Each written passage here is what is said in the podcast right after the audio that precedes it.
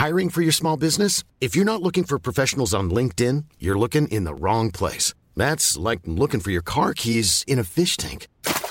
LinkedIn helps you hire professionals you can't find anywhere else, even those who aren't actively searching for a new job but might be open to the perfect role. In a given month, over 70% of LinkedIn users don't even visit other leading job sites. So start looking in the right place. With LinkedIn, you can hire professionals like a professional. Post your free job on linkedin.com slash people today.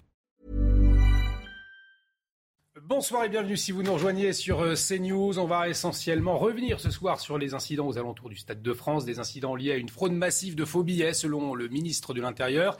Et les Anglais pointés du doigt, en tout cas l'image de, l'image de la France était cornée avant d'accueillir la Coupe du Monde de rugby et les JO de Paris. On va échanger, on va débattre ce soir avec nos invités, avec nous euh, en plateau. Tatiana Renard-Barzac, journaliste politique. Bonsoir. À vos côtés, Jean-Sébastien Ferjou, directeur de la publication d'Atlantico. Bonsoir. Bonsoir. Euh, Marc Varnaud, chef d'entreprise, président de Platex. Et puis euh, Bertrand Cavalier, ancien général de gendarmerie, il nous rejoindra, il sera en direct avec nous à 22h. On vous entend dans un instant, mais avant on fait un point sur les dernières actualités avec Barbara Durand. Un journaliste français tué en Ukraine, Frédéric Leclerc-Imhoff, était reporter d'images pour BFM TV. Le journaliste a été touché par un éclat d'obus. Son collègue a été blessé. Les deux hommes accompagnés des civils à bord d'un convoi humanitaire.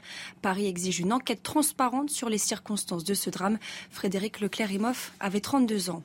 Plus de trois mois après le début du conflit, la chef de la diplomatie française s'est rendue sur place ce lundi. Première visite d'un responsable français. Catherine Colonna a entamé sa journée par une visite à Boutcha, ville symbole des massacres de civils. La ministre a ensuite rencontré le président Zelensky. Ce qui se joue dans ce pays, ce n'est pas uniquement la sécurité de l'Ukraine, c'est notre sécurité collective. La sécurité d'un continent qui a été ravagé pendant des siècles, et en particulier au siècle dernier, par une succession de conflits. Et un continent sur lequel la Russie, par euh, cette agression, qui vole toutes les règles du droit international et qui viole également tous ses engagements internationaux, continent sur lequel la Russie a fait le choix de la guerre. Et ça se trouve, est à l'hôpital. Sans bracelet électronique décidée par le tribunal d'application des peines. L'ancien maire de Levallois-Perret est incarcéré à la prison de Fleury-Mérogis. On a bien évidemment ce soir une pensée toute particulière euh, pour la famille, pour les collègues de notre confrère, le journaliste français Frédéric Leclerc-Imhoff, euh, tué en, Ukraine. On l'apprenait, euh, on l'a appris en fin d'après-midi alors qu'il exerçait son métier. Tatiana Renard-Barzac, vous souhaitiez réagir Oui, mais d'abord une, pensée pour cette rédaction qui a été la mienne pendant de nombreuses années, BFM TV. Et puis surtout, dire combien, ça montre combien le devoir d'informer, on le voit dans cette guerre qui est une guerre aussi de propagande, une guerre d'image, combien ce devoir d'informer, de témoigner est essentiel, au péril parfois de la vie de, nos confrères. Je rappelle quand même que 46 journalistes ont été tués euh, l'année dernière. Euh, dont 18 dans des zones de conflit. Donc on voit combien ce métier est essentiel et à la fois combien il comporte aussi ses dangers pour ces photographes ou ces reporters de guerre. En l'occurrence, c'était un JRI, un journaliste reporter d'image. Euh, et donc une pensée évidemment pour, euh, pour sa famille aussi. J'ai trouvé que le, SMS de sa maman envoyé au directeur de la rédaction de BFM TV était très touchant en disant je suis je suis fier je suis fier de ses choix et, et, donc c'est vrai que c'est un métier extrêmement difficile compliqué c'est compliqué d'abord de partir sur les zones de guerre. C'est compliqué aussi une fois qu'on est sur ces zones de guerre de décider de faire tel ou tel reportage. Et on sait combien parfois ça peut être au péril d'une vie et puis surtout, euh, redire aussi euh, euh, ma pensée à toutes ces familles de, journalistes tués au combat. Je pense notamment, et c'est dans, ce genre de conditions aussi, en 2012, à la famille d'un autre journaliste, Rémi Hochlik, qui a été tué en Syrie. Et, on voit combien, parfois, ces régimes-là, régime syrien, aujourd'hui le régime russe, essayent de faire taire les journalistes pour pas qu'il y ait de traces, pour pas qu'il y ait de témoignages et pouvoir faire leur propagande d'image et leur propagande de tout court on, lisait donc une, pensée toute particulière hein, pour la famille de notre confrère Frédéric Leclerc-Imhoff ce soir. On va revenir à présent sur le fiasco au Stade de France ce week-end, alors que la France est sous le feu des, critiques internationales après les débordements en marge de la finale de la Ligue des Champions. Gérald Darmanin et la ministre des Sports, Amélie Oudéa Castera se sont exprimés après une réunion de crise ce matin. Euh, comme il avait exprimé dans un tweet dès samedi soir, le ministre de l'Intérieur a de nouveau pointé du doigt la fraude massive de billets et le comportement des Anglais. Mais il est très peu revenu euh, finalement sur la présence des délinquants aux abords du stade. On en parle dans un instant, mais avant, un retour sur les faits avec Martin Mazur. 17h30, le Stade de France ouvre ses portes aux spectateurs. Déjà beaucoup de monde se masse devant les différentes entrées. Les contrôles sont à ce moment-là fluides, mais le flux de supporters s'intensifie rapidement. 18h30, les premiers bouchons se forment. En cause, selon le rapport, la présence de 30 à 40 000 supporters munis de faux billets ou sans tickets. La tension commence à monter aux abords des portes T, U, X et Y réservées aux fans de Liverpool. Première violence, les forces de l'ordre tentent de contenir tout le monde avec du gaz lacrymogène. 19h, en manque de stadiers venus prêter main forte aux autres entrées, la porte Z est prise d'assaut par des jeunes sans billets. Un rapport du préfet de police avait d'ailleurs été remis au ministère de l'Intérieur. Les supporters, nombreux, se sont répartis sur les entrées du stade, certains essayant de forcer les accès. Ils ont été rejoints par 300 à 400 jeunes issus des quartiers sensibles de Seine-Saint-Denis. L'UFA décide de fermer cet accès plus d'une heure. Conséquence, les supporters munis d'un billet sont bloqués. Les violences se multiplient. Face à une situation chaotique, les instances décident de reporter le coup d'envoi de la rencontre à 21h36. 22h20, fin de la première mi-temps. Beaucoup de supporters sont toujours bloqués dehors. Alors on va revenir en détail sur tous les, aspects euh, de, ce fiasco au Stade de France. On peut le rappeler, ça fait 24 ans hein, que le, Stade de France existe à Saint-Denis. C'est la troisième finale de la Ligue des Champions qui est organisée. Il y en avait une en 2000, en 2006. Euh, et on a euh, constaté un niveau de désorganisation aujourd'hui que la presse étrangère n'a pas hésité de souligner. Peut-être, avant d'aller plus dans le détail, votre première réaction dimanche matin après, après ces événements, Jean-Sébastien Ferjou? Bah, c'est surtout, nous sommes lundi soir, donc c'est plutôt celle d'aujourd'hui. Euh, on reviendra sur les propos de Gérald Darmanin. À l'esprit. Mais bah, oui, mais c'est difficile de, faire abstraction de ce qui s'est passé euh, Ensuite, moi, je trouve très étonnant sur la forme comme sur le fond la manière dont euh, le gouvernement s'est exprimé sur ce sujet, parce qu'il peut y avoir un cumul de responsabilités qui ne s'exclut pas. Et ça n'est pas parce qu'il peut y avoir des problèmes ou des responsabilités du côté de l'UEFA, des responsabilités éventuellement du côté de certains supporters britanniques, que par ailleurs la stratégie de maintien de l'ordre qui a été déployée dimanche soir a été, euh, a été efficace. Et ce fait de balayer comme ça magistralement toute euh, le principe même de, finalement de dysfonctionnement euh, de l'État me paraît profondément choquant et je pense, je pense en plus que M. Darmadin et Mme Oudéa Castera n'ont pas bien compris que les tabloïds britanniques n'avaient pas forcément la même culture que la presse française qui parfois peut être un peu plus complaisante. Quand ils ont une cible en tête, ils ne lâchent rien et ils sont capables de faire des reconstitutions extrêmement précises et de mettre en défaut la parole officielle et c'est d'ores et déjà le cas ce qui nous a été dit publiquement ne correspond pas à ce qui a été établi sur le terrain, même si, encore une fois, il ne s'agit pas de dire qu'il n'y aurait une responsabilité que du gouvernement. Comme je vous le disais, il y a une responsabilité du Stade de France, il y a une responsabilité de la RATP, il y a une responsabilité de l'UEFA. Et il y a une responsabilité de l'État à la fois spécifiquement sur la stratégie de maintien de l'ordre et de manière plus générale sur le fait qu'il y a un défaut d'ordre public parce qu'il y a aussi tout ce qu'ont vécu les supporters espagnols qui se sont déplacés entre la fan zone qui était dans Saint-Denis et le Stade de France et c'était euh, comme si on avait euh, finalement euh, lâché des pigeons sur un, stand de, tir. Hein. Les témoignages, même chose dans la presse espagnole, sont effarants sur la manière dont des familles entières se sont faites dépouiller mmh. sans que personne n'intervienne pour les protéger. On ira faire un tour d'ici quelques minutes justement à Londres. Alors pour le moment, Gérald Darmanin met en avant cette affaire de, faux billets. Hein. Euh, qui a désorganisé euh, tout, cet accueil des, supporters aux alentours du Stade de France, cette affaire de Faubier, ce n'est pas un phénomène nouveau. Ça s'est produit euh, il y a un an, par exemple, lors de la finale de l'Euro en Angleterre, à, Wembley. C'est une question qui aurait dû être anticipée. Je pense qu'il y a beaucoup de choses qui auraient dû être anticipées et je pense également qu'on a, pardonnez-moi, mais, presque tout fait pour que ça se passe mal. Hum. les, faux billets, ce n'est pas une première. Euh, c'est un bis repetita. Ça fait trois fois. Hein. Liverpool, Tottenham, effectivement, Wembley. Euh, les Anglais qui sont allergiques euh, à la dématérialisation. Hein. Rappelons qu'en Angleterre, ils veulent pas de carte d'identité parce que ça leur rappelle l'époque où on fichait les criminels avec la photo et l'empreinte digitale. donc pas de carte d'identité. Et donc l'UEFA a donc accepté, contre vents et contre toute logique, de faire des billets papier. La suite, la suite, on la, la suite, on la, on la connaît.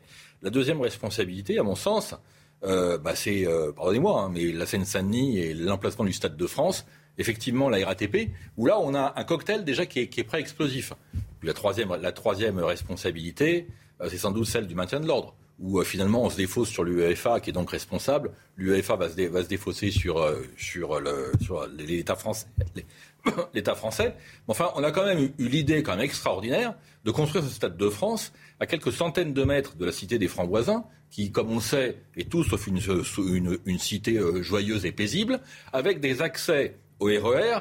Tous ceux qui connaissent le Stade de France, et samedi dernier, j'avais mon frère qui y était et des amis, on a créé une espèce de, de festival aux, voyous entre la sortie du RER et le stade. Pourquoi avoir fait une sortie du RER aussi loin du stade? Pourquoi ne pas mettre de policiers alors qu'on sait très bien qu'à chaque fois, les jeunes des cités viennent y dépouiller les honnêtes gens?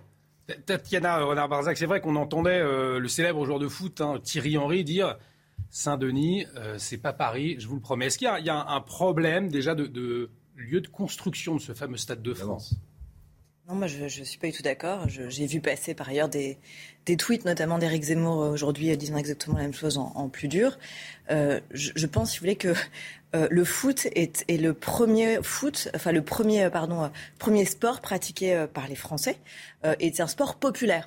C'est un sport qui est censé rassembler tout le monde, toutes les catégories sociales, toutes, toutes les catégories de population. Et donc, je ne vois pas pourquoi euh, on n'aurait pas pu faire ce stade à cet endroit-là. Et pardon, mais je pense que ce problème-là est un problème parmi d'autres. Le préfet allemand, d'ailleurs, l'a bien spécifié 300 à 400 jeunes. Donc, c'est pas du tout un problème anodin. Hein. C'est un problème à part entière.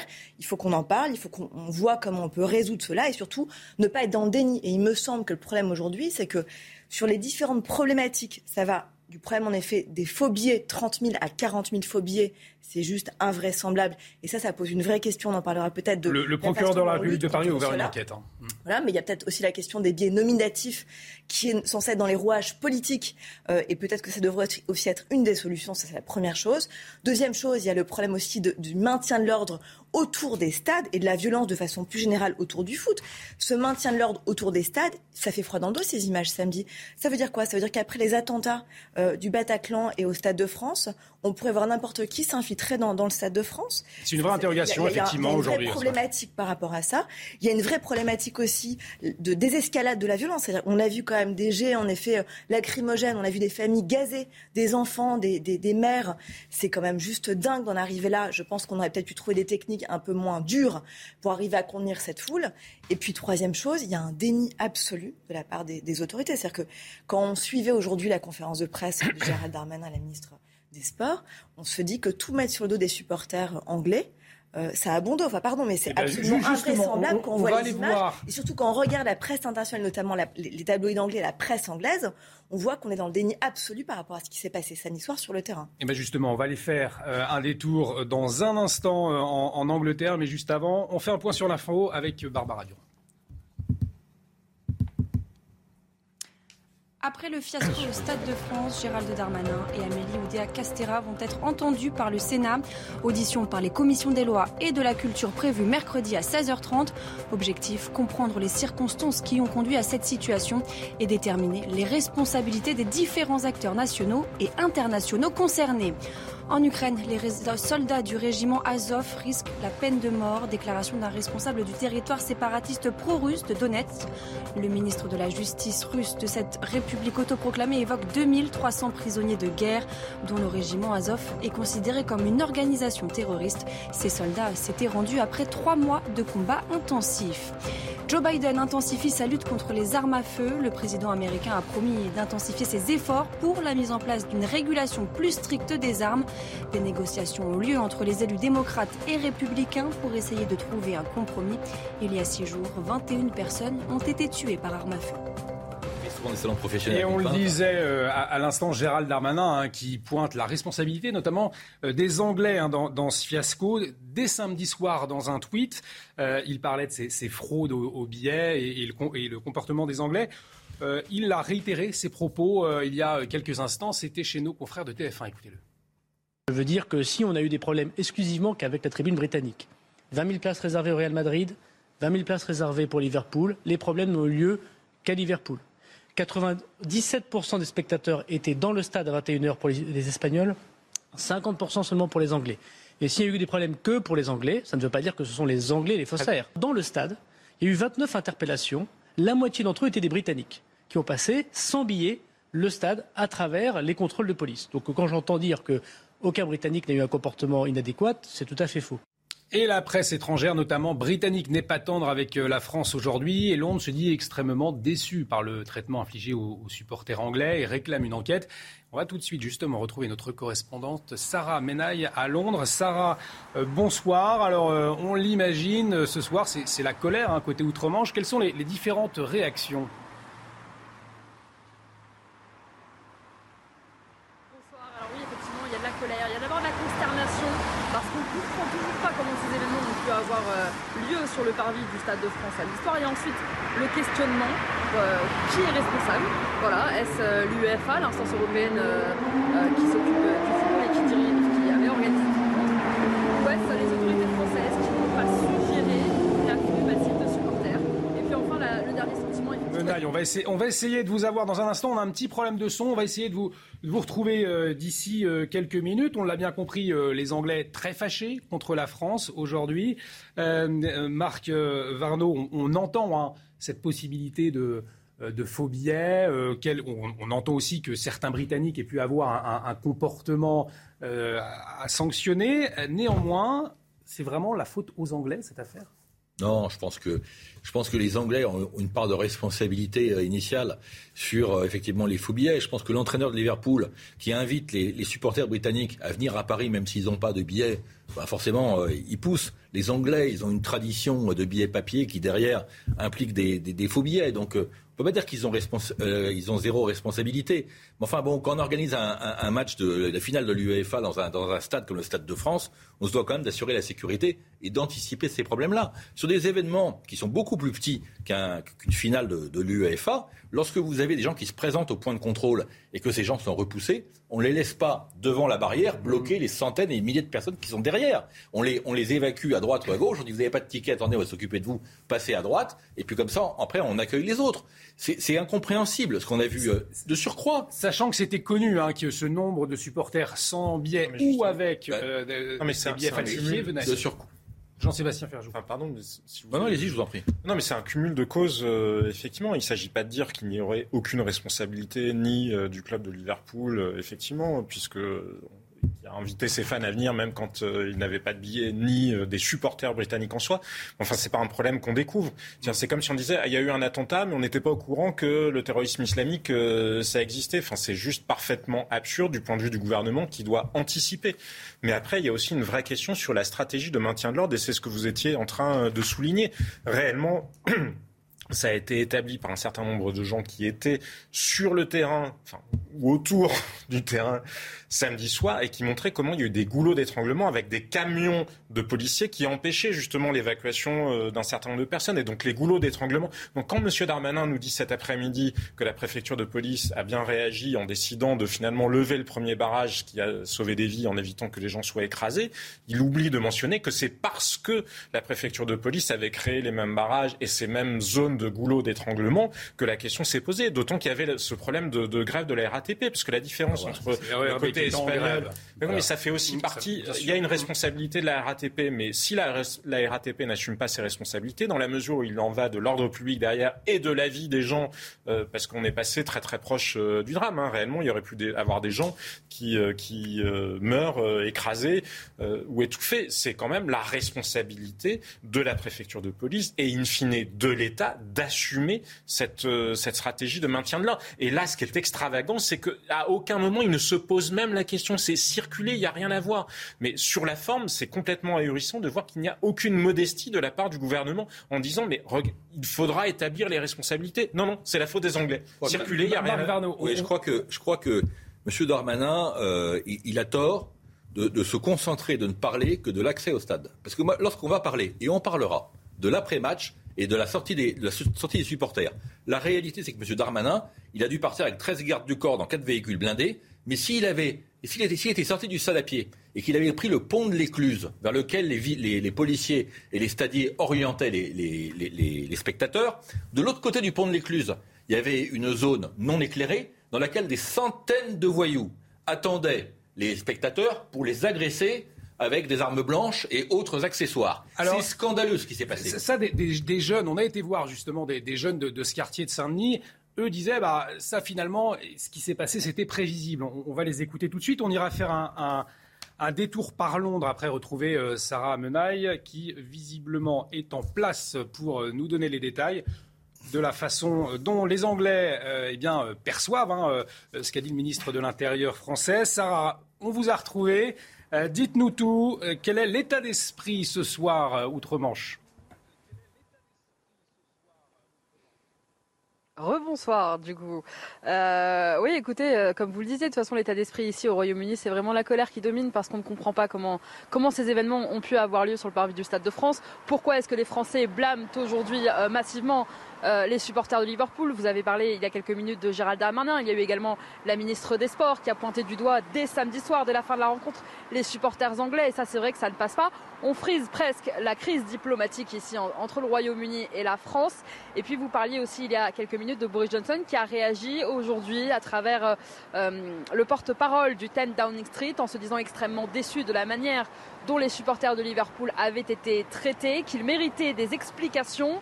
Et puis, euh, évidemment, il y a cette volonté aussi massivement ici en Grande-Bretagne qu'une enquête soit menée. Une enquête, euh, si possible, indépendante de l'UEFA pour faire toute la lumière, finalement, sur ces événements qui se sont déroulés donc samedi soir au Stade de France. Merci beaucoup, Sarah, pour toutes ces précisions. Sarah Menaille en direct euh, de Londres. Et on se disait que ces événements, à l'instant, étaient prévisibles, notamment le fait que ces supporters anglais puissent être agressés après le match, notamment. Eh bien, c'est ce que nous ont confié aussi quelques jeunes du, du quartier Saint-Denis. C'était prévisible. Écoutez. Ben ça, c'était sûr. C'était sûr, parce qu'il y avait des, gens qui n'étaient pas français, ils connaissaient pas trop la, ville de Saint-Denis. C'était sûr, ils allaient se faire voler, dans tous les cas. Il y en a certains qui ont volé, il y en a d'autres qui n'ont rien fait, ils ont regardé le match par réfraction. Et c'est pas que les gens de Saint-Denis qui se sont battus, il y a aussi des gens de Liverpool, et qui supportaient Liverpool, des Anglais en gros, et des gens du Real Madrid qui se sont battus aussi. Et du coup, bah, c'est pas que les gens de Saint-Denis dire que c'est presque tout le monde, toutes les personnes qui étaient sur les lieux où il y a eu le match. Bien sûr, Allez, juste avant la pub, euh, Marc Varno. Non mais Enfin bon, c'est, écoutez ça, c'est affligeant. Évidemment, tout le monde se bat. D'ailleurs, je me suis bagarré avant d'arriver dans le studio et je vais casser la gueule à quelqu'un en sortant. Enfin bon, c'est affligeant d'entendre des gens comme ça. Enfin, c'est absurde, absurde. Il aurait dû y avoir 200 policiers, arrêter toutes ces racailles, les mettre à l'ombre et on n'en parle plus. Mais c'est toujours le même, c'est toujours le même problème. C'est-à-dire qu'on discute, on discute beaucoup. Nos politiques font des grands discours. Derrière, on a 120 000 peines de, 120 000 peines de prison non, non effectuées, 200 000 personnes qui doivent avoir 30 cas au casier à qui on ne fait rien. Et eh ben on les a retrouvés. Ils étaient samedi soir tous au Stade de France, ceux-là. Jean-Sébastien Ferjou, oh, oh, il y a un, contexte post-Brexit aussi. Vous croyez que ça peut jouer euh, aujourd'hui? Dans les commentaires de la presse britannique, certainement, ou même du gouvernement mm. britannique. Oui, bien sûr, il y a une espèce d'animosité entre euh, le gouvernement britannique et peut-être même plus personnellement entre Boris Johnson et Emmanuel Macron. Mais on voit bien que, le problème dépasse de, loin. C'est plus facile de viser les Anglais. Oui, mais ce qui est absurde, moi, ce qui me frappe, c'est que peu importe qu'il soit britannique ou non, et encore une fois, euh, les problèmes que peuvent connaître, euh, enfin, les supporters euh, britanniques, c'est pas, c'est pas nouveau. Ce qui me frappe, c'est la culture de l'irresponsabilité mmh. politique en France, c'est-à-dire que quoi qu'il advienne, regardez pendant les, Gilets jaunes, il y a des questions qui ont été posées, y compris devant des commissions d'enquête parlementaires, sur les stratégies de maintien de l'ordre employées. Est-ce que le préfet de police a été changé? Non. Est-ce que, euh, dans un tout autre registre sur la gestion du Covid, est-ce que euh, le professeur Salomon, qui dirige le, enfin, qui est le directeur général de la santé, a été changé? On sait qu'il a menti sur la question des masques, notamment. Ce qui est profondément choquant, et c'est ce que j'ai trouvé profondément choquant dans la conférence de presse aujourd'hui de Mme Oudéa Castera comme de M. Darmanin, c'est ce côté, de toute façon, quoi qu'il advienne, nous ne sommes pas responsable, balayer comme ça le principe même de responsabilité, ça n'existe pas dans une démocratie. Et le problème, c'est qu'en France, eh bien, vous n'êtes jamais rattrapé par, euh, par vos agissements euh, en la matière. Et je vous dis, jamais personne n'est sanctionné. Mais il ne s'agit pas d'envoyer les gens euh, en exil sur Mars. Hein. Il s'agit simplement d'exiger un peu de responsabilité démocratique. C'est quand même pas très compliqué. Tatiana Renard-Barzac, fallait-il, faut-il licencier le préfet de police de Paris? Vous nous répondez dans un instant, mais juste avant, c'est la pub. Retour sur le plateau de Soir Info avec Marc Varno, Jean-Sébastien Ferjou, Tatiana Renard-Barzac. On vous a pas assez entendu. Je vais plus vous donner la parole. C'est le cas dans les bas de foot, on considère que les femmes n'ont pas forcément. C'est pas un sujet de foot. Hein. Alors c'est un sujet de sécurité, mais effectivement, on, vous attend, on, vous entend hein, dans un instant. On va juste avant faire un, point sur les chiffres parce que là aussi ça a fait euh, débat. On va faire euh, ce point avec Marie Aubazac, journaliste politique Justice CNews, mais tout de suite on fait un point sur les dernières infos avec Barbara Durand. Un journaliste français tué en Ukraine, Frédéric Leclerc-Emoff, était reporter d'images pour BFM TV. Le journaliste a été touché par un éclat d'obus, son collègue blessé à la jambe. Ils accompagnaient des civils à bord d'un convoi humanitaire. Le parquet antiterroriste annonce l'ouverture d'une enquête pour crime de guerre. La Russie prête à travailler avec la Turquie concernant la libre circulation des marchandises en mer Noire. Déclaration du président russe à Recep Tayyip Erdogan lors d'un entretien téléphonique. Ces marchandises comprennent les céréales ukrainiennes, dont les exportations sont ralenties avec la guerre et qui contribuent à l'aggravation de l'insécurité alimentaire mondiale. Et puis la Hongrie campe toujours sur ses positions à propos d'un possible embargo européen sur le pétrole russe. Viktor Orban affirme qu'il n'y a toujours pas de compromis acceptable pour l'instant. Aucune garantie sur l'approvisionnement de son pays. Les 27 sont actuellement réunis à Bruxelles pour décider ensemble d'un sixième paquet de sanctions contre Moscou. Et cet après-midi, il y avait toujours 15 gardes à vue en, cours. Aucun Britannique hein, euh, dans ces gardes à vue. Euh, on va faire un point tout de suite hein, avec Marie Aubazac, journaliste politique justice pour CNews. Oui, 81 personnes ont été euh, interpellées, notamment euh, pour des vols avec violence, vols en réunion, vols à la tire, mais aussi pour intrusion dans l'enceinte du Stade de France ou encore pour des jets de projectiles sur euh, les forces de l'ordre. Parmi ces 81 personnes interpellées, il y avait 14 ressortissants britanniques et un espagnol, dont 9 pour des faits d'intrusion. 48 d'entre elles ont été placées en garde à vue, dont 2 britanniques et aucun espagnol. C'est ce qu'indique le parquet de Bobigny. Alors un grand nombre de personnes placées en garde à vue et étaient euh, mineurs. 33 gardes à vue ont été levés, classés sans suite, notamment en raison de procédures irrégulières. 15 gardes à vue concernant des personnes majeures ont été prolongées. Il n'y a aucun supporter étranger parmi elles.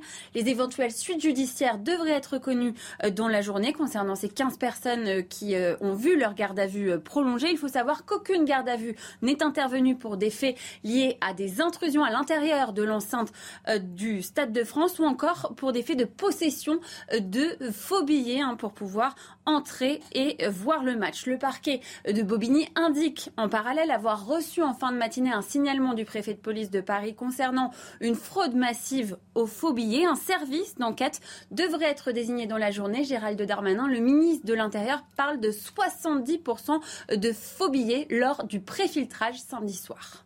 Tatiana Renard-Barzac, finalement, les chiffres qu'on vient d'entendre, ils s'opposent un peu à la posture, au discours de l'exécutif ce soir.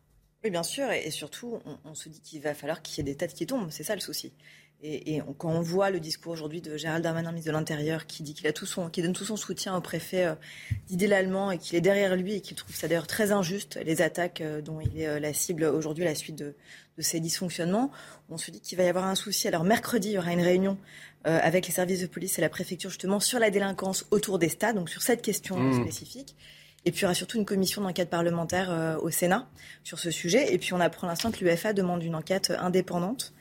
Euh, donc on imagine bien qu'il va devoir, euh, il va, l'histoire des faux billets ne va pas pouvoir être vraiment l'excuse absolue. Donc il va falloir trouver des responsables, il va falloir comprendre ce qui s'est passé et surtout va être au cœur de cette question la question de la stratégie de, des forces de l'ordre en fait. Comment on a pu arriver à ce fiasco-là Parce qu'il y a ça aussi. Il y a la responsabilité des clubs. Donc, Liverpool, pourquoi est-ce que Liverpool, le club de Liverpool, a voulu que tous les billets soient en papier et pas électroniques C'est quand même une vraie question. Mm. Les Espagnols n'ont pas fait cette demande. Pourquoi cette demande? Est-ce qu'il y avait derrière une façon sous-jacente de vouloir un peu frauder? Ça, c'est une première question. Deuxième question, il y a la technique de maintien de l'ordre euh, de façon générale aux abords des stades, et puis la question de la violence de façon plus particulière dans le foot, parce que ça, c'est aussi une vraie question. Et les politiques se sont, sont déjà emparés de cette question avec certaines mesures prises, mais pas forcément les bonnes. Et là, pour le coup, tournons-nous vers ce que les Anglais ont fait, parce qu'ils ont été confrontés à des problèmes de hooliganisme dans les années 80-90. Ils ont pris des mesures assez drastiques, justement, euh, pour contrer ces problèmes, justement, de violence dans les stades ou aux abords des stades. Peut-être qu'on ferait bien s'en inspirer. Et enfin, la question de la stratégie euh, du préfet allemand. Est-ce qu'il n'y a pas aussi, euh, plutôt qu'une stratégie de confrontation permanente et de gazage permanent, une, possibilité aussi de désescalade? Est-ce qu'on n'aurait pas pu envisager aussi une façon de faire une désescalade de ces violences. Et puis, autre problématique qui pour moi n'est pas la même, c'est pour ça que j'aimerais qu'on essaye de faire des amalgames, on évite de faire des amalgames, et c'est ce que vous faites, je trouve, un petit peu, c'est de considérer qu'il y a eu en effet une délinquance en marge de ce, de, ce, de ce match, qui est une vraie problématique. Euh, qui est une vraie problématique parce que d'abord les forces de l'ordre sont focalisées justement sur les, problèmes des faux billets et pas n'ont pas anticipé cette mmh. problématique. Pourtant, ils auraient dû l'envisager et ça c'est une vraie question des renseignements. on aurait dû quand même imaginer qu'il pouvait y avoir en effet des débordements et une violence à l'abord de ce stade. On était prêt contre les hooligans, on n'était pas prêt ça, c'est un vrai problème. la délinquance ça, locale, ça, c'est Ça, c'est un vrai aveu, en fait, pardon, mais de, de, de, faillite, enfin, de la part des pouvoirs publics. Ils auraient dû quand même anticiper tout ça, de renoncement, parce que oser soutenir qu'on n'est pas conscient qu'il puisse y avoir euh, de la délinquance, enfin, il y en a euh, autour du Stade de France de manière très régulière, mmh. comme il y en a, euh, regardez, même les quartiers où vont travailler un certain nombre de Parisiens à la Plaine Saint-Denis, etc.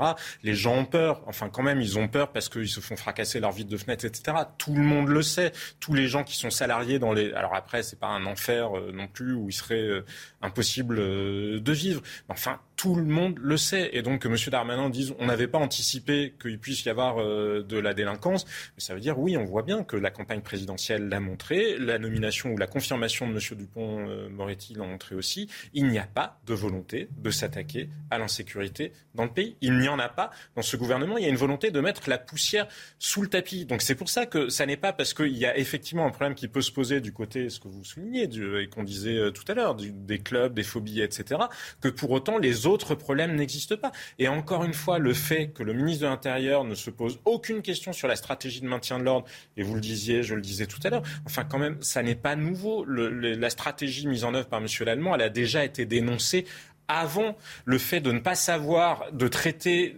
en l'occurrence des familles qui étaient euh, derrière les grilles et de les traiter comme si elles étaient des manifestements violents, des manifestants violents en train de vouloir prendre d'assaut l'Élysée. Pardon, mais il me semble quand même que c'est un problème majeur d'appréciation de la part du Gérald Darmanin a fait son, son mea culpa. Je, vous propose de l'écouter justement et on continue à en parler. Non, mais il y a évidemment des images déplorables et des utilisations qui n'ont pas été euh, proportionnées. Donc évidemment, on a eu l'occasion, le préfet de police et moi-même, dire que le regretter et qu'évidemment on prendra contact avec un maximum de ces personnes pour nous en excuser, bien évidemment. Je veux cependant dire que s'il n'y avait pas eu les décisions du préfet de police et si on n'avait pas évacué une partie, parfois effectivement avec des moyens difficiles à voir à la télévision, il y aurait eu sans doute des morts, parce que écrasés contre les grilles du Stade de France. Alors un mea culpa, on l'a entendu, mais en même temps, euh, le travail a été fait puisqu'il n'y a pas eu de mort. Comment vous réagissez euh, à ces propos? Pense qu'on est, on est, toujours, très content euh, d'un micro-succès dans un océan de faillite. C'est euh, enfin, affligeant. Euh, la réalité, c'est que ça s'est très mal passé, que ça aurait pu être en grande partie évité. Tout le monde le sait. On peut faire toutes les enquêtes que l'on souhaite, ça va faire que le confirmer. La réalité, c'est qu'on a les Jeux Olympiques dans deux ans et on a de quoi être vraiment inquiet. On a d'une part parce qu'effectivement, on a un gouvernement et la ministre de l'Intérieur qui, qui, qui nie l'évidence. Et d'ailleurs, il l'a dit tellement qu'ils sont en train d'autoriser pour 2024 la reconnaissance faciale, la reconnaissance faciale, c'est le tabou absolu en France. Il ne faut surtout pas de reconnaissance faciale. Or, dans les transports en commun, dans les, à, la, SNCF, dans les stades, il va falloir pouvoir vérifier, contrôler qu'il n'y ait pas de terroristes qui puissent éventuellement euh, rentrer. Donc tout d'un coup, la reconnaissance faciale, tout va être prêt. Et trois mois avant les, les Jeux Olympiques, on va nous annoncer avec brio qu'enfin on a ça. Mais cette reconnaissance faciale, qui est utilisée pardonnez-moi, mais au PSG, qui est utilisé euh, au, Parc des Princes, où il n'y a plus jamais d'incident, entre parenthèses, hein, on pourrait quand même s'inspirer des, stades où il n'y a plus jamais de problème, où il n'y a plus de légalisme, il n'y a plus de violence, il n'y a plus tout ça. Bon, il y a quand même, ils ont peut-être une recette qui, qui fonctionne. Au lieu de s'y intéresser, d'essayer de la copier, eh ben non, on fait rien on se dit bah finalement c'est endémique, c'est tout ce qu'on veut, euh, c'est mal organisé. Non, c'est pas mal organisé, c'est pas, mal, pas, pas endémique. C'est pas la faute, c'est pas la faute à pas de chance. Voilà, c'est jamais la faute à pas de chance. Tatiana Renard Barzac, euh, le, ministre de l'Intérieur a dit on va tirer toutes les conclusions hein, de euh, de ce qui s'est passé autour du Stade de France. il faut aujourd'hui plus de fermeté, il faut aujourd'hui plus de technologie justement pour, pour contrer, pour empêcher ce qui s'est passé samedi dernier ou finalement on sait faire mais on veut plus faire? Il faut plus de renseignements, ou en tout cas un renseignement effectif qui fonctionne, parce que là, il y a quand même des vrais dysfonctionnements en amont qu'on ne vienne pas nous dire que ce n'était pas possible d'envisager euh, quand même euh, qu'il y a un souci de phobie, comme vous le disiez, ce n'est pas nouveau, qu'il y a un problème de délinquance aux abords des stades, puisque ça arrive aussi souvent, cette euh, violence malheureusement. Première chose. Deuxième chose, je pense que c'est quand même un, petit souci de se dire qu'en effet, on va avoir 600 000 personnes qui vont assister à l'ouverture des JO à Paris euh, sur les bords de Seine en 2024. On va y revenir on, va gérer, on va gérer comment la sécurité de ces 600 mm. 000 personnes dans Paris. Euh, donc ça, ça pose une vraie question sur comment on sécurise les stades. Et, et des pistes ont déjà été évoquées euh, lors des mesures qui ont été prises par le gouvernement en 2000, fin 2021. Des pistes sont prises par différents pays européens. Ça passe de la vidéoprotection dans les stades euh, et il y a plus de protection, de sécurité. Ça veut dire les agents de sécurité devraient en avoir plus. Le problème, c'est quoi? La réalité, c'est quoi? C'est qu'on ne veut pas en prendre plus, on ne veut pas les payer plus, ça coûte cher. Mais qu'on ne vienne pas me dire que les clubs n'ont pas l'argent pour les payer. On a de l'argent pour donner 100 000 euros ou 50 000 euros à Mbappé pour rester euh, au PSG et on n'a pas d'argent. Les clubs français n'ont pas d'argent. Pardon mais euh, on a également et on n'a pas d'argent pour pouvoir mieux payer les stadiers, pour pouvoir faire ces contrôles. Dernière chose, pardon, je reviens là-dessus, les billets nominatifs. Pourquoi est-ce que ce travail qui a été engagé donc fin 2021 par le gouvernement n'a pas abouti? Je pense que c'est aussi une solution pour éviter justement les arnaques et les phobies. Parce que, en effet, ça suppose quoi? Ça suppose, ça suppose d'avoir plus de contrôle, euh, de payer plus de gens pour les faire. C'est vrai que c'est un vrai problème logistique. C'est un problème aussi pour les clubs parce qu'évidemment, c'est moins attractif parce qu'on va devoir revoir tout le système de commercialisation de ces billets, bien évidemment. Ça va empêcher évidemment la revente de ces billets, donc le marché noir, où on sait que les prix s'envolent d'une façon complètement folle. Mais je pense que c'est quand même une solution aussi pour, euh, pour arriver à, calmer les choses, en tout cas à ce niveau-là. Parce, que là, on avait quand même près de 7000 policiers et gendarmes mobilisés. Les fauteurs de troubles, les voyous, c'est quoi? C'est quelques centaines? 200 300 à 400. 300, 400. Alors, finalement, est-ce que, ce que je disais tout à l'heure, on peut faire, on peut aller les arrêter très vite. Euh, ils ont le savoir-faire. Les, les, Non, mais c'est pas que ça, pardon. Il n'y a pas, il faut, il y a pas eu que 300 ou 400 personnes qui, en effet, après, ont détroussé. Mmh. C'est pas ça. Non, c'est pas ça ce que je dis. Ce que je veux dire, c'est qu'il y a eu un problème de débordement parce que, comme l'expliquait le ministre de l'Intérieur, en fait, il y a eu 40 000, 30 à 40 000 personnes, en plus des 80 000 normalement dans le Stade de France, puisqu'il y a eu 30 à 40 000 personnes, soi-disant, détentrices de Il y a quand même eu des flux sur l'arrivée du stade, quoi, modifié Bien sûr, en raison avec la grève, voilà. Le RATP, mais ça, même chose, si ça n'est pas pris en compte par les pouvoirs. Normalement, on devrait être capable d'imposer la RATP est un service public, sinon on n'a qu'à le privatiser. Hein, S'il n'y a aucune euh, obligation d'aucune sorte qui pèse, euh, qui pèse sur la RATP, donc la RATP est un service public, il est de la responsabilité d'assurer effectivement le transport des usagers quand euh, il y a des enjeux comme ça euh, de masse. Et il est de la responsabilité du gouvernement et de la préfecture de police d'anticiper les problèmes que ça va euh, que ça va générer ensuite, parce que ce sont aussi ces flux de, de, de, supporters, d'affluence de supporters qui n'ont pas été qui n'ont été ni anticipés ni gérés. Et comme je vous le disais tout à l'heure, il faudra vraiment que la lumière soit faite sur la manière dont les forces de police ont créé les goulots d'étranglement, parce que encore une fois, Gérald Damanin prend la situation à l'envers. Il dit mmh. nous avons réagi à temps pour pour euh, empêcher les morts. Et oui, effectivement, dont acte, et c'est loin d'être anecdotique parce que ça aurait été un drame euh, absolu s'il y avait eu des morts, mais pourquoi est-ce qu'on en est arrivé à cette situation d'écrasement?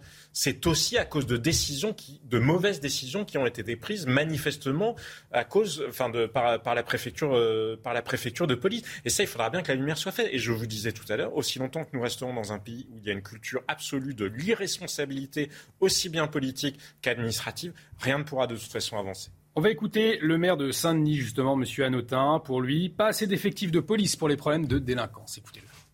Je trouve qu'on avait un dispositif qui était, euh, voilà, qui était prévu pour euh, lutter euh, contre des hooligans, quoi, mais qu'on n'avait pas assez d'effectifs de force de police pour les problèmes de délinquance. Je vous l'ai dit, moi, des, décisions qui ont été prises, je l'avais dit avant, que vous n'approuvez pas, je le dis toujours maintenant, l'interdiction de vente d'alcool à 18h aux abords du Stade de France, je pense que ça participe à retarder les arrivées et donc à charger vraiment massivement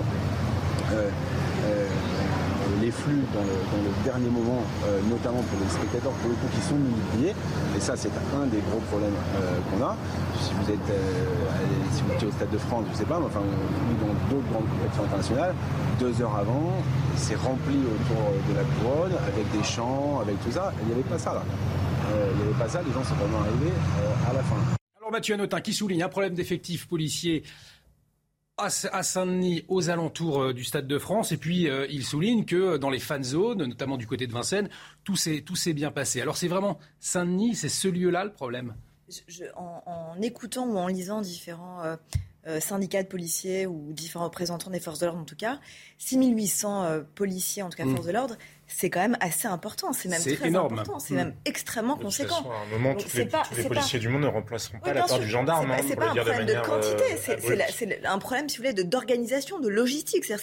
Il y, y a eu des failles absolues dans la façon de gérer ces flux, c'est ce que vous disiez, en amont, pendant et surtout après aussi. Parce que pourquoi est-ce que ces 300 à 400 délinquants ont pu œuvrer à la fin, à la fin du match et détrousser différentes personnes ou les violenter? Parce qu'ils n'ont pas été pris en charge à la sortie du stade. Parce que rien n'a été fait euh, pour les sécuriser.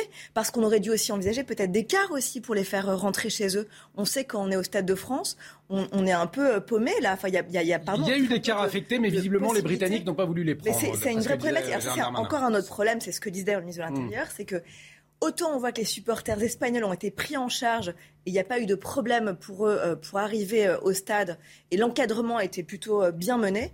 Autant l'encadrement en effet des supporters anglais apparemment britanniques était catastrophique. Donc ça aussi c'est une question. Mais ce que je veux dire c'est qu'on ne peut pas tout mettre sur le dos des Britanniques. Enfin, ça me semble complètement dingue. Et là quand vous disiez le ministre de l'Intérieur fait son mea culpa, pardon, c'est pas complètement un mea culpa le ministre de l'Intérieur. C'est-à-dire qu'on continue quand même à soutenir le préfet l'allemand et on continue à considérer qu'il n'y a pas de faille majeure dans le dispositif et que c'est en fait l'accumulation euh, de malchance et de problématiques qui ont mené en fait à ce, à ce, chaos absolu, à ce désastre. Eh bien, on, demandera l'avis dans un instant euh, à Bertrand Calavali, ancien général de gendarmerie. Il va nous rejoindre d'ici quelques minutes, mais tout de suite, c'est l'heure du point sur l'actualité avec Barbara Durand. C'est une première pour un responsable français. Après Boucha, la ministre des Affaires étrangères, Catherine Colonna, s'est rendue à Kiev. Elle a rencontré le président Volodymyr Zelensky et lui a demandé de faire tout son possible afin de permettre le rapatriement du corps du journaliste Frédéric Leclerc-Imhoff le plus rapidement possible. Le Royaume-Uni se prépare à célébrer les 70 ans de règne de la reine Elisabeth II, première monarque à fêter son jubilé de platine. Plus de 200 000 événements sont prévus dans le pays du 2 au 5 juin. Une célébration qui marquera notamment le grand retour public au Royaume-Uni du prince Harry et de son épouse Meghan. En football, la liste des 23 bleus pour l'Euro féminin dévoilée par la sélectionneuse Corinne Diacre avec une surprise, l'attaquante parisienne Oulé Matassar. Plusieurs figures manquent à l'appel, les expérimentés Amandine Henry, Eugénie Le Sommer ou encore Kera Amraoui. la compétition se tiendra du 6 au 31 juillet et ce sera à suivre sur Canal+. Les incidents aux alentours du Stade de France, les conséquences, les dernières réactions, on continue d'en parler dans un instant, mais tout de suite, c'est la pub. Il est presque 21h53 de retour sur le plateau de Soir Info avec Tatiana Renard-Barzac, Jean-Sébastien Ferjou, Marc euh, Varno. Alors, on en parlait à l'instant après les, incidents au Stade de France. Une question, est-ce que la France est capable d'accueillir les prochaines grandes compétitions comme les JO prévus dans deux ans ou encore la Coupe du Monde de rugby l'année prochaine? L'exécutif affirme tirer toutes les conclusions du ratage du Stade de France. Un sujet, Martin Mazur. Une cérémonie à ciel ouvert en bord de Seine des épreuves aux quatre coins de la capitale. Des millions de spectateurs sont attendus à Paris dans deux ans, à l'été 2024, pour les Jeux Olympiques. Alors certains Français redoutent des débordements similaires à ce week-end. On peut se dire, euh, effectivement, est-ce que est-ce qu'ils vont apprendre de leurs erreurs? Donc si c'est si tel est le cas, très bien. Mais si rien n'est fait, ça va être le même, euh, la même problématique. Apprendre de leurs erreurs, c'était l'objectif de la réunion du jour au ministère des Sports. Le ministre de l'Intérieur Gérald Darmanin a rappelé l'importance des prochaines échéances. Si nous devons, Madame la ministre a dit, tirer des conclusions sur l'organisation des grands événements qui arrivent, la Coupe du Monde de rugby et les Jeux Olympiques, nous le ferons. Il y a des questions d'urbanisme autour du Stade de France pour le RERD, il y a des questions de barriérage, il y a des questions de billets électroniques, il y a aussi évidemment des questions de délinquance et il faut en tirer des, des conclusions. De son côté, le sénateur Les Républicains Michel Savin demande l'ouverture d'une commission d'enquête parlementaire. La sécurité reste un sujet majeur des prochaines Olympiades. Les organisateurs ont déjà lancé il y a quelques semaines le recrutement d'agents de sécurité privés. Plus de 20 000 sont recherchés. En tout cas, encore des interrogations après les événements de, samedi soir. Pour y voir plus clair, euh, on va accueillir le général, l'ancien général de gendarmerie, Bertrand euh, Cavalier. Bonsoir. Alors, vous connaissez très bien la question du maintien de l'ordre. Vous avez commandé le Centre national d'entraînement des forces de gendarmerie. C'est le centre qui forme et qui entraîne euh, les, gendarmes, notamment les gendarmes mobiles, au maintien de l'ordre. Sur le dispositif de samedi soir, quel est votre sentiment? Parce qu'on s'interroge hein, depuis le début de cette émission sur ces fameux ce fameux dispositif de goulot d'étranglement euh, qui aurait pu amener à un drame. Hein. Gérald Darmanin le rappelait. En fait, il faut, différencier trois problèmes, sachant qu'il y a eu des télescopages entre ces différents volets. Le premier, c'est quand même une faillite dans l'organisation même euh, qui était à la charge du Stade de France, qui avait mandat de l'UFA d'organiser cet événement. Or, il y a eu des dysfonctionnements sur, bien entendu, le traitement des, des billets et puis le préfiltrage en amont Hein, pour s'assurer que euh, les, spectateurs, les supporters qui arrivaient étaient bien détenteurs d'un billet authentique. Donc là, il y a toute une manœuvre à repenser dans, la profondeur, euh, à la charge du Stade de France, hein, en tenant compte des enseignements des, grandes euh, des compétitions qui se déroulent dans les autres pays, qui semblent ne pas poser du tout les mêmes problèmes. Ça, c'est un premier point. Le deuxième problème, c'était les transports avec euh, ce fameux RERB. il y a eu un déport de population vers euh, le RERD, sachant que le débouché du RERD sur le Stade de France, l'itinéraire est beaucoup plus compliqué. Et là, il n'y avait pas assez d'éléments en préfiltrage. Et puis enfin, euh, mais là je vais être très synthétique, on pourra détailler, il y a également un déficit, mais là qui relève de l'État, de prise en compte des phénomènes de bande, qui relève plutôt de la fonction sécurité publique dans la profondeur, car ces bandes ont, semé la panique parmi les, supporters, sont elles qui sont affrontées d'ailleurs aux gendarmes, sont elles qui, notamment, euh, par dizaines, voire plus, ont réussi à escalader et, euh, à, entrer dans, le stade. Sachant que, paradoxalement, oui. Alors, justement, euh, par rapport à ce phénomène de bande, on entendait le ministre de l'Intérieur, Gérald Darmanin, dire Nous étions préparés pour faire face à des hooligans, mais on n'était pas préparés pour faire face à une délinquance qui, a profité du chaos. Alors, on ne comprend pas bien parce qu'on se dit qu'a priori, si on est préparé contre des hooligans, on est aussi préparé euh, euh, à gérer toute forme de violence, dont celle des délinquants locaux. Je crois que personne ne méconnaît la situation très particulière de ce département et de, hein, euh, de Saint-Denis en plus particulièrement. Donc je pense qu'il y aurait dû avoir un dispositif de sécurité publique beaucoup plus étoffé pour garantir la sécurité des supporters. Moi, j'ai eu des retours très précis euh, de gendarmes qui m'ont fait part hein, de, faits constatés, d'exactions très multiples commises par des bandes, notamment euh, au préjudice hein, de, supporters espagnols lorsqu'ils traversaient Saint-Denis pour gagner le stade donc euh, cet environnement-là, de toute façon, apparaît euh, structurellement problématique. Il faut le reconnaître ainsi. Et, le dispositif n'était pas adapté alors? Alors ça, c'est un vrai sujet euh, que moi j'ai maintes fois évoqué, notamment sur vos plateaux, mais qui est partagé également par nombre de praticiens. J'ai récemment rencontré notamment des responsables d'agents mobiles et des CRS. C'est la rigidité du dispositif. Hein, ce dispositif manque de souplesse, d'adaptation. Il, ne s'est pas du tout adapté à une, situation qui était mutante hein, et qui, a donc posé de, gros problèmes.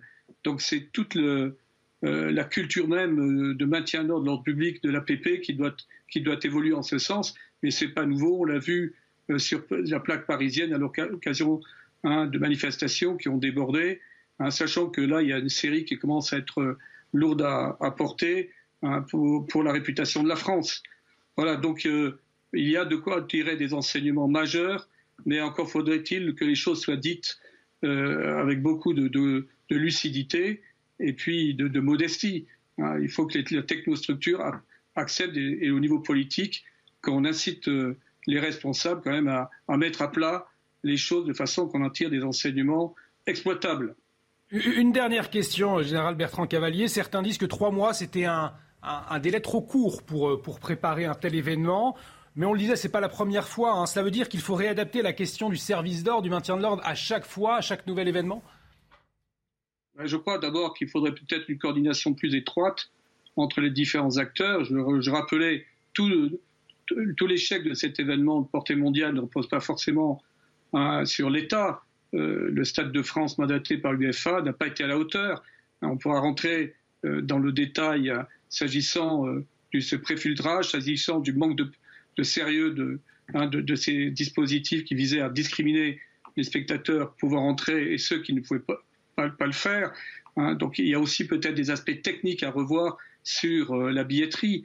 Bon, après, je ne sais pas s'il y a eu véritablement une prise en compte il y a trois mois. Est-ce que le, travail a été fait à, la hauteur de l'élément? Je n'en sais rien. Après, bon, je, pense que les enseignements devront en être, tirés. J'insisterai sur un dernier point, c'est qu'il euh, faut davantage euh, mettre en avant les spécialistes, les grands experts du maintien de l'ordre qui fusent de la gendarmerie mobile ou des CRS, hein, que ce soit dans la préparation. Je sais qu'ils n'ont pas été associés à la préparation, à la conception de manœuvre, et c'est eux qui doivent prendre la main de façon très directe dès lors qu'on a de tels débordements. Merci euh, beaucoup pour votre éclairage, Bertrand Cavalier, je le rappelle, ancien euh, général de gendarmerie.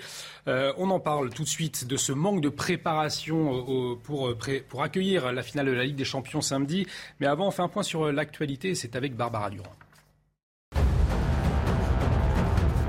Plus de trois mois après le début du conflit en Ukraine, la chef de la diplomatie française s'est rendue sur place ce lundi. Première visite d'un responsable français. Catherine Colonna a entamé sa journée par une visite à Boutcha, ville symbole des massacres de civils, avant de rencontrer le président Zelensky à Kiev. Écoutez. Notre engagement est fort pour appuyer l'Ukraine en lui apportant des équipements de défense, ceux qui lui sont nécessaires pour se défendre. Nous avons à ce sujet des, des échanges anciens et constants avec les autorités ukrainiennes pour euh, évaluer leurs besoins et pour évaluer notre capacité à y répondre. Et je vous rappelle que le président de la République a fait récemment euh, part de sa décision au président Zelensky de poursuivre et même de renforcer notre appui en la matière. Le centre hospitalier de la Roche-sur-Yon craint le pire pour cet été. Plusieurs lits vont devoir être fermés. En cause, le manque de personnel soignant. Beaucoup d'entre eux vont partir en vacances et il n'y a pas ou peu de candidats pour les remplacer. Reportage sur place de Michael Chailloux.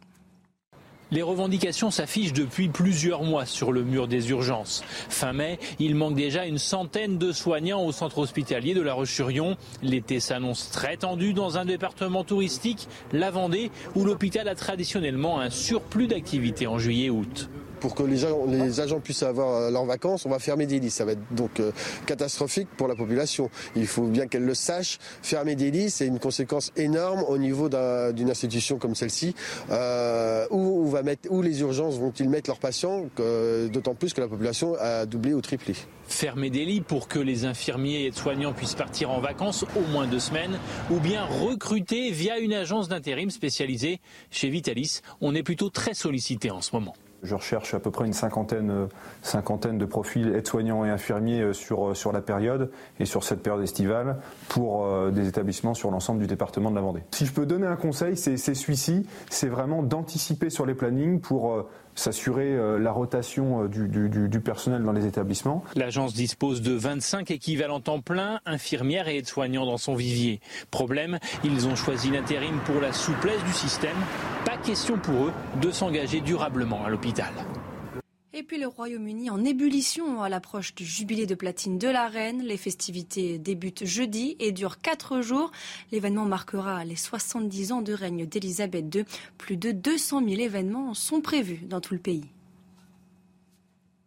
Et de retour sur le plateau de Soir Info avec Tatiana Renard-Barzac, Jean-Sébastien Ferjou, euh, Marc Varnaud. On entendait à l'instant euh, l'ancien général de gendarmerie Bertrand Cavalier euh, revenir sur l'aspect technique. Mais on en débattait, on en parlait hein, depuis le début de cette émission. Mais au-delà de ça, est-ce que le football aujourd'hui, finalement, il est révélateur d'une société malade? Tout ce qu'on a vu, est-ce que ça cristallise pas tous les problèmes de notre société, selon vous, Tatiana?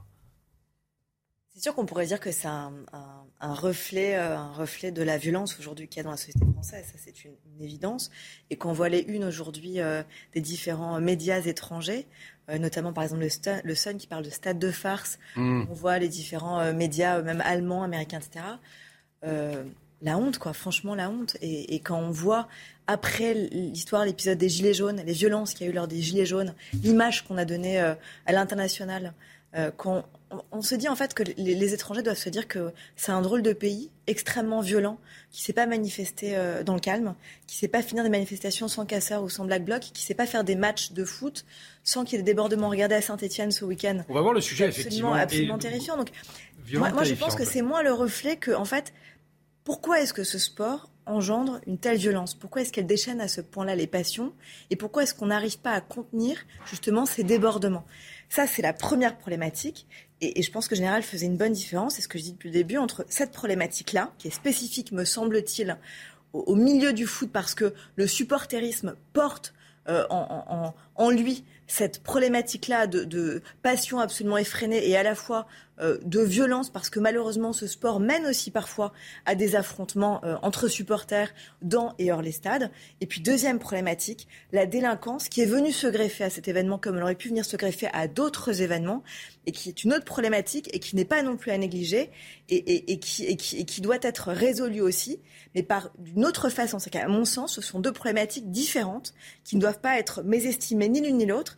Mais je pense qu'au lieu d'égrener ce qui a abouti à cela, on devrait justement parler des solutions. C'est comment on fait pour résoudre cela, quelles sont les différentes possibilités, ou en tout cas sur quoi le gouvernement devrait plancher pour essayer de mettre fin non seulement à la violence dans le foot, et on voit que c'est pas que là, ce, week-end, malheureusement c'est récurrent, euh, et deuxièmement, comment est-ce qu'on fait pour qu'il n'y ait pas un sentiment d'impunité de la part de jeunes délinquants qui viennent détrousser euh, des mmh. supporters, euh, et comment est-ce qu'on fait pour que ces gardes à vue débouchent sur quelque chose et pas sur des jeunes qui sont remis dans la nature. Comment est-ce qu'on fait pour leur apprendre qu'on ne vient pas impunément violenter des gens euh, et qu'il y a forcément une case à un moment donné répressive euh, et une sanction effective euh, et qui n'est pas rien.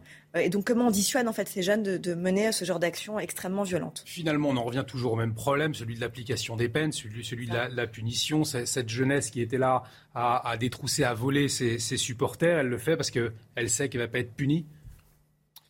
Et là, on est dans un concentré euh, de, la plupart des problèmes mm. français, effectivement. Et dans notre malheur, puisque effectivement c'est très dommageable pour l'image de la France à l'étranger, on a eu de la chance, à savoir ça ne s'est pas fini dans un drame absolu s'il y avait eu, euh, s'il y avait eu euh, des morts ou des blessés sérieux.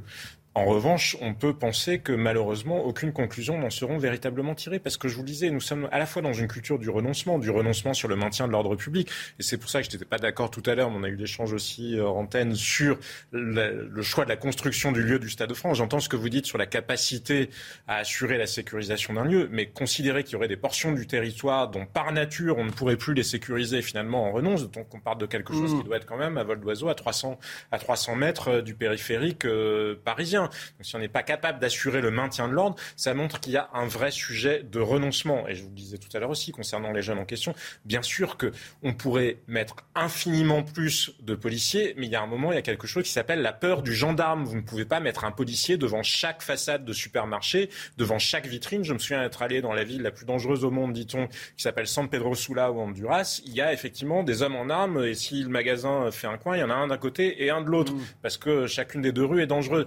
On ne va pas arriver à un système comme ça. Donc le sujet n'est pas celle des moyens, il est celui de la volonté de maintenir l'ordre public. Mais maintenant, tout ça s'inscrit dans un formidable délitement du pays. Regardez, il y a 50 services d'urgence qui sont fermés dans le pays. Est-ce qu'on entend le ministre de la Santé? Est-ce que des comptes ont été demandés aux directeurs d'agences régionales de santé qui sont concernés? Est-ce que des comptes ont été demandés aux directeurs d'hôpitaux qui nous amènent dans cette situation-là? 50 services d'urgence fermés à l'heure actuelle pour toute, partie dans le pays. Autre sujet, mais ça montre bien l'espèce de délitement absolu du pays, c'est passé totalement inaperçu parce qu'on préfère s'émouvoir sur des.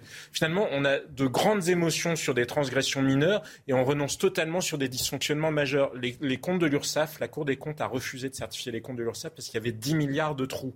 Alors vous allez me dire, je vous fais un pot pourri de tas de choses différentes. sauf que c'est précisément parce qu'il y a ce renoncement politique, ce délitement littéral de l'État qu'on voit des soirées comme celle de samedi soir. Marc Varnaud, finalement, cette soirée de samedi soir, vous, rejoignez ce constat de Jean-Bastien Ferjou ou pas? C'est-à-dire que euh, bah voilà, c'est le délitement d'une société, on voit la même chose à l'hôpital, on voit la même chose dans d'autres administrations. Vous faites ce constat?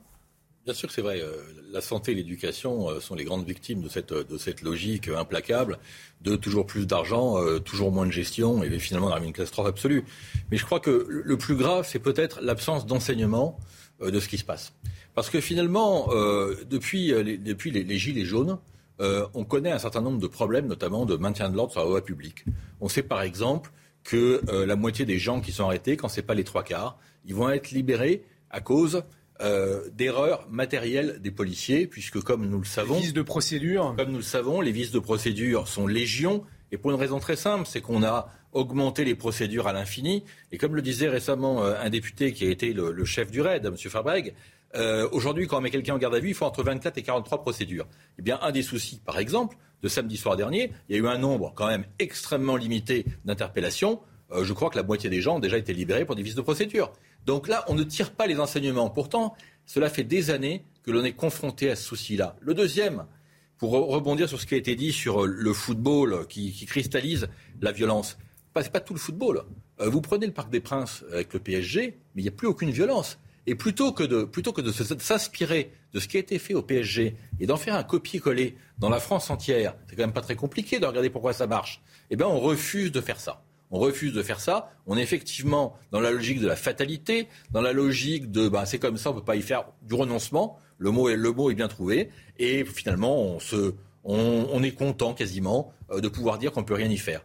Pourquoi au PSG Pourquoi au Parc des Princes Il n'y a plus de violence?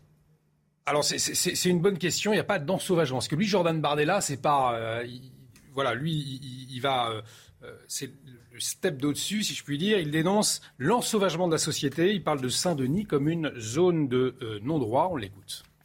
Je pense que le gouvernement est entré dans un régime d'irresponsabilité. Le ministre de l'Intérieur préfère manifestement accuser euh, la billetterie et les supporters britanniques euh, plutôt que de risquer un incident diplomatique, non pas avec la Grande-Bretagne, mais avec la Seine-Saint-Denis. Euh, il y a un problème avec la Seine-Saint-Denis, un problème d'ensauvagement de notre société. Et le gouvernement est incapable d'assurer la sécurité des Français, qui plus est la sécurité des touristes. Et je pense que c'est très inquiétant pour les Jeux Olympiques qui arrivent, qui arrivent dans quelques mois. Donc on est venu euh, dénoncer cette insécurité grandissante et le fait que la Seine-Saint-Denis est devenue une véritable zone de non-droit. Tatiana Renard-Barzac, comment on fait pour que le Stade de France euh, devienne euh, le Parc des Princes, où il y a très peu finalement de délinquance mais c'est pas ça la vraie question. La vraie question, c'est pourquoi est-ce qu'on stigmatise à ce point-là la Seine-Saint-Denis? Pardon, mais il me semble que nombre de touristes euh, se font aussi détrousser, agresser au cœur même de Paris sur des en bas de la Tour Eiffel. voilà, exactement, au pied de la Tour Eiffel, dans le Champ de Mars, il y a un vrai problème justement de sécurité euh, et de violence faites aux touristes. Donc c'est pas, il faut arrêter de pointer le doigt comme ça parce que ça arrange et parce qu'on commence une campagne électorale et qu'on a deux semaines d'échéance électorale. habitants du Champ de Mars qui attaquent les touristes qui sont sous la Tour Eiffel. Je, termine juste. C'est pas les habitants du 7e qui agressent le Champ de Mars. Ça me semble euh, fou. Euh, de pointer ainsi du doigt un département alors qu'il y a plein de gens qui vivent dans ce département et qui ne sont pas délinquants. Enfin, pardon, c'est pas la stigmatisation, pas la stigmatisation. Le sujet, en fait, toute la les habitants de la Seine-Saint-Denis eux-mêmes. avec que des délinquants. Il faut, c'est quand même. Les habitants de la Seine-Saint-Denis eux-mêmes. Quand on entend Eric Zemmour qui tweet en disant que la Seine-Saint-Denis euh, n'est plus la France, ça me semble quand même assez grave de la part d'un candidat. Euh, de, de, dire ce genre de choses, sincèrement. Enfin, c'est, c'est quand même, je trouve, les, les, habitants de, de, de, de ce département sont les premières victimes aussi de ces insultés, de cette insécurité. Non, mais ça, on est, d'accord là-dessus. C'est-à-dire que les habitants de la Seine-Saint-Denis sont les premiers à avoir le droit à vivre dans une zone de droit, justement, et pas dans une zone de non-droit. On se souvient quand même que la fameuse expression du Karcher, c'était une habitante du quartier qui avait demandé à mmh. l'époque à Nicolas Sarkozy, qui était en campagne, de faire quelque chose pour débarrasser les habitants du quartier. Euh, je ne sais plus l'expression qu'elle avait employée, mais de la racaille un mot un mot approchant. Donc effectivement, les habitants de la Seine-Saint-Denis sont les premiers à avoir le droit de vivre dans une zone où tout simplement le droit commun s'applique. Mais on l'a vu ailleurs à Marseille, euh, dans, dans les cités avec euh, des squatteurs euh, qui prennent possession. Le sujet, en revanche, c'est que c'est très révélateur. C'est un concentré quand même des difficultés françaises, des difficultés d'intégration, des difficultés d'urbanisme. La Seine-Saint-Denis n'est pas un territoire tout à fait comme les autres. Il ne s'agit pas de stigmatiser, de stigmatiser les gens, parce que pris dans l'autre sens, c'est le refus de stigmatisation qui aussi parce qu'on a trop mis en avant euh, cet argument-là, qui fait qu'on n'a pas, assumé les politiques de mise en œuvre pour aider les territoires en question. Je, pense que le problème, c'est que justement parce que ces jeunes-là ont un sentiment d'impunité, parce que les décisions de justice sont bah trop souvent ineffectives. On a souvent dit si on s'attaque à eux, c'est de la stigmatisation. il y a un sentiment d'impunité bah absolue parce qu'il n'y a souvent pas de sanctions. Il y a des interpellations en effet, mais qui mènent souvent à rien. Hmm. Et c'est bien le souci. Et donc évidemment, on les laisse du coup pouvoir perpétrer ce genre de, ce genre de, de, méfaits. Mais c'est ça qui est aberrant, c'est qu'en fait, il faudrait en effet, et dans le milieu du foot, des sanctions beaucoup plus, beaucoup plus dures, et face à ces délinquances-là aussi des quartiers, euh, une, une, effectivité des peines et une rapidité des peines aussi. Parce que trop souvent, ces jeunes comparaissent euh, des mois, voire des années après. Il faudrait qu'il y ait des comparaisons immédiates et en effet qu'il y ait des peines, même si elles sont courtes, mais en tout cas symboliquement qu'elles soient là. Et c'est bien ça le souci. On se souvient, en mai 2021, Emmanuel Macron avait eu des mots tout à fait différents hein, pour euh, qualifier euh, la Seine-Saint-Denis. Dans une interview accordée à la revue Zadig, il parlait du département le plus jeune de France avec deux aéroports internationaux, le plus important stade sportif français et le plus grand nombre de créations de start-up par habitant. Il ne manque que la mer pour faire la Californie, disait-il et des policiers, j'ai envie d'ajouter. Oui, on aurait pu, euh, on aurait pu présenter. On aurait nous a devancé la légalisation du cannabis a, été faite en France, on aurait pu à l'Élysée. On aurait pu présenter euh, la Seine-Saint-Denis différemment. Hein. On aurait pu aussi dire que c'est le département de France où il y a, où il y a pratiquement plus de juifs, qu'ils sont tous partis. Le département de France qui a euh, deux fois plus de chômeurs que les autres. Le département de France qui a des centaines de milliers d'illégaux. Le département de France qui a la moitié des députés qui sont la LFI. Le département de France qui, etc., etc. Donc hausse de 103% sur 20 ans de victimes de coups et de blessures. 103% sur 20 ans. Il y a effectivement la Saint-Denis, euh, mais pas seulement. À, Saint-Étienne, euh, on, l'évoquait tout à l'heure, il y a eu euh, des, dérapages, plus que des dérapages, de la délinquance également sur la pelouse du stade. On en parle tout de suite, mais avant, on fait le, le rappel des titres et c'est avec Barbara Durand.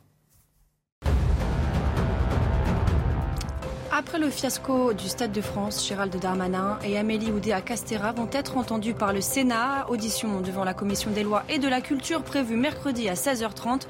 Objectif, comprendre les circonstances qui ont conduit à cette situation, mais aussi déterminer les responsabilités des différents acteurs nationaux et internationaux concernés.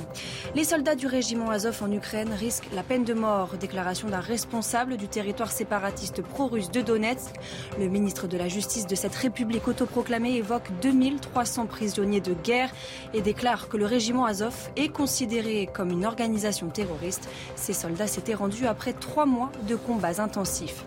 Aux États-Unis, Joe Biden s'engage pour lutter contre les armes à feu. Le président américain a promis d'intensifier ses efforts pour la mise en place d'une régulation plus stricte des armes. Un engagement difficile à concrétiser compte tenu de l'étroite majorité démocrate au Congrès.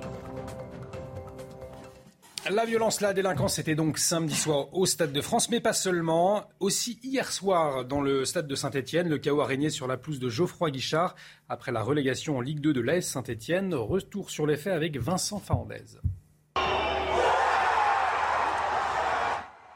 À peine le match terminé, la pelouse est envahie par des milliers de supporters. Plusieurs dizaines de mortiers d'artifice sont tirés en direction du tunnel, l'accès au vestiaire.